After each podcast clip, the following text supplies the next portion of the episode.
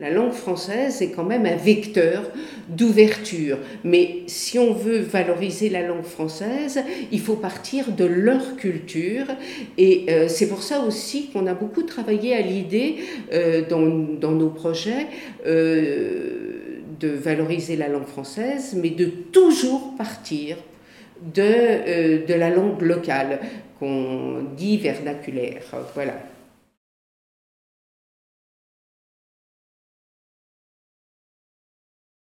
La littérature africaine, elle est, elle est orale, mais le conte s'inscrit tout à fait dans cette euh, transmission orale, et le conte, c'est, je vais dire, c'est l'art de la relation. Euh, voilà. Euh, je, je, me suis dit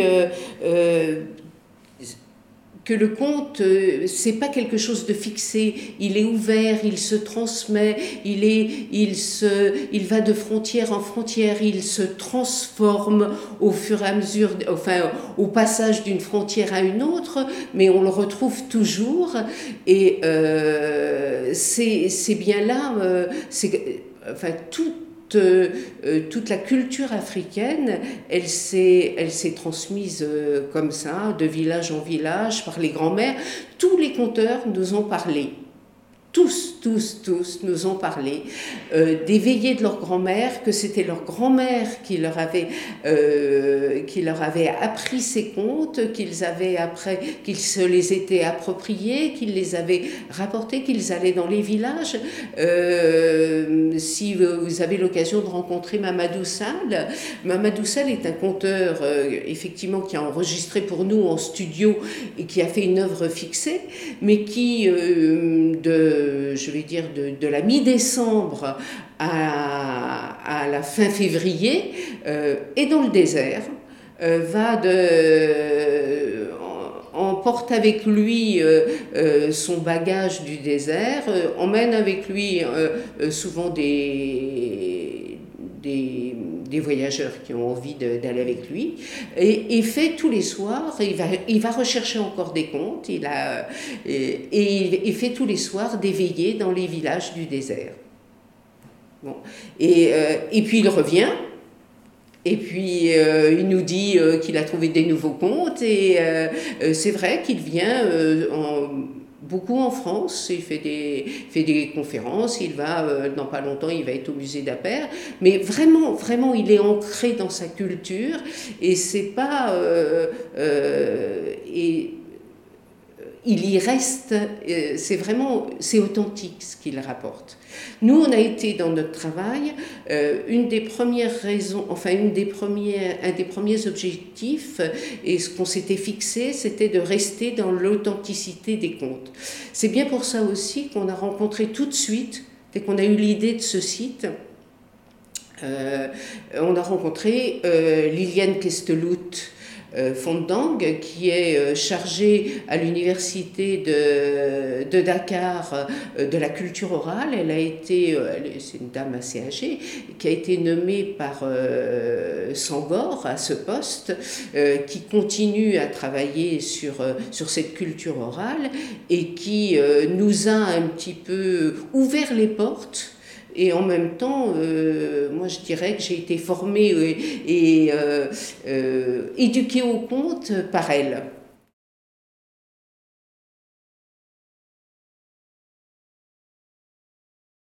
En Afrique, on a un personnage pareil. On a la hyène euh, qui est euh, rusée mais bête, qui se fait toujours avoir, euh, qui, a, qui, a, une voix nasillarde. Le loup a une grosse voix, la hyène, et on la retrouve dans tous les contes. Nous, on a les belles-mères la marâtre. bon, ben, dans la tradition africaine, on a, on a la, seconde épouse euh, la marâtre aussi, euh, qui fait du mal aux enfants de la première épouse euh, quand la première épouse disparaît, qui, qui interpelle les enfants sur qu'est-ce que c'est que d'avoir une mère et une seconde mère. Et, et on, retrouve, on retrouve toute cette tradition, je veux dire, de la société africaine dans les contes, comme on la retrouve, cette tradition, dans, dans toute société. Le conte, il est universel il est adapté à chacune des cultures. Je pense aussi que c'est pas par hasard qu'on s'est attaché à, travailler sur le conte parce que nous on a un souci euh, d'apprentissage, euh, du, plaisir de l'apprentissage, d'aller vers les cultures des autres, mais à part, et en particulier euh, l'apprentissage. Alors ça va être, on va revenir aux, fondamentaux de l'école, l'apprentissage de la lecture.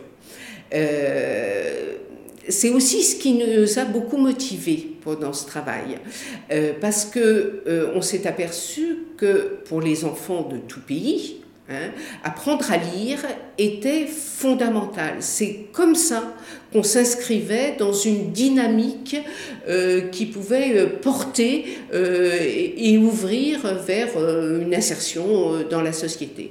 Or, si on ne sait pas lire, on est paumé pour toute sa vie.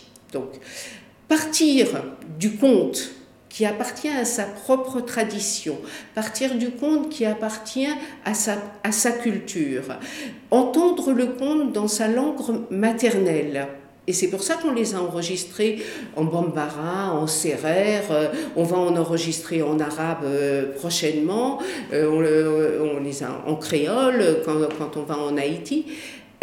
partir de sa propre culture, de sa langue maternelle qu'on a entendue dès le ventre de sa mère et aller vers euh, cet apprentissage-là, travailler après avec les enseignants pour euh, décoder le conte, mais apprendre à lire à partir aussi du plaisir, ça nous apparaît fondamental.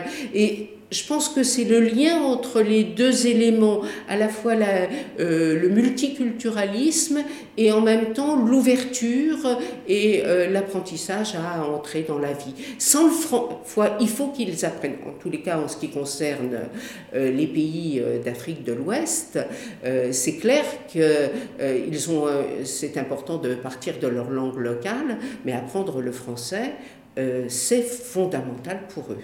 Et c'est bien pour ça qu'on s'est tourné vers le Fonds francophone des inforoutes et qui a été notre lien vers euh, ou quelque chose qui a fait monter la qui a fait prendre cette mayonnaise entre culture, apprentissage, lecture, euh, langue maternelle. Il y a un tout qui s'est fait et qui se retrouve dans ceci.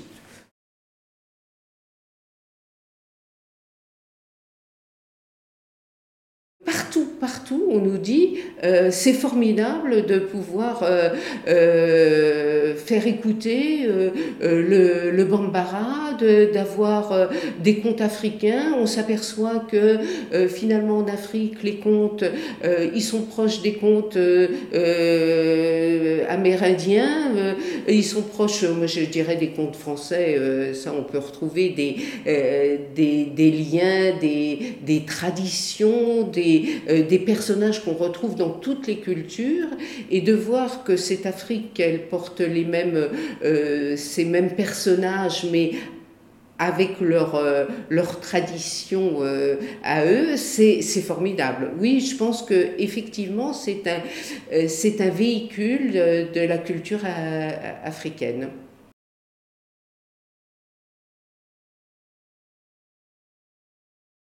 Tous les contes sont, existe dans toutes les cultures et euh, les, personnages euh, qui font la, la, vie du conte euh, sont des personnages qu'on retrouve dans toutes les cultures avec leur, leur propre identité. Euh, le loup, la hyène, la marâtre, euh, le, mauvais ami, euh, celui qui donne des mauvais conseils. donc oui, ils sont transférables dans toutes les cultures, ils sont traduits aussi. finalement, moi j'ai envie de dire que le conte qui se transmet à la veillée, qui est raconté par la grand-mère, ce moment d'intelligence collective, il appartient à toutes les cultures et on le retrouve à travers. Euh, il est, c'est, euh, ça me paraît important à chaque fois de le dire et de le redire. Il est universel. Les contes, c'est, ils ont tous une morale. Ils ont tous une morale euh, qui est plus ou moins rusée, qui est plus ou moins pleine d'humour. Mais tous les contes se terminent par une leçon de morale et et euh, il raconte le quotidien. ils sont, je vais, je vais dire, un instrument de construction du langage. ils sont, ils, ils racontent, ce qui est intéressant dans le conte, c'est que il raconte les ruses de chacun, il, les, euh, les, les, petits côtés méchants. Euh, ils n'ont pas de limite. Ils n'ont pas de limite. Et euh, comme ils sont toujours pleins d'humour et euh, qu'ils laissent aller euh, l'imagination, ils permettent, ils permettent à tout à chacun de s'y retrouver, de retrouver sa vie et de retrouver sa relation aux autres. Et puis, il se termine quand même par une belle leçon. Il me semble important aussi de dire que le conte, c'est l'art de l'oralité, euh, euh, c'est euh, le plaisir des enfants qui écoutent, qui vont, qui vont transmettre de ça va se transmettre de génération en, génération.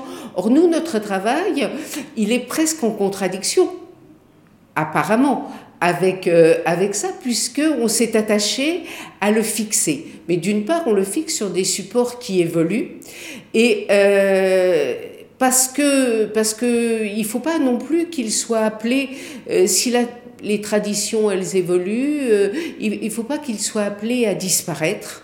Et euh, il y a aujourd'hui tout un travail pour prendre en compte ce, patrimoine, le fixer sur des supports comme le, les DVD, comme l'internet, et puis pourquoi on, vient de le faire aussi sur des supports comme les livres. On est allé à l'envers. En fait, on va à l'envers euh, de ce qui s'est fait de, depuis l'origine des temps, c'est-à-dire euh, le livre, et puis après on lit.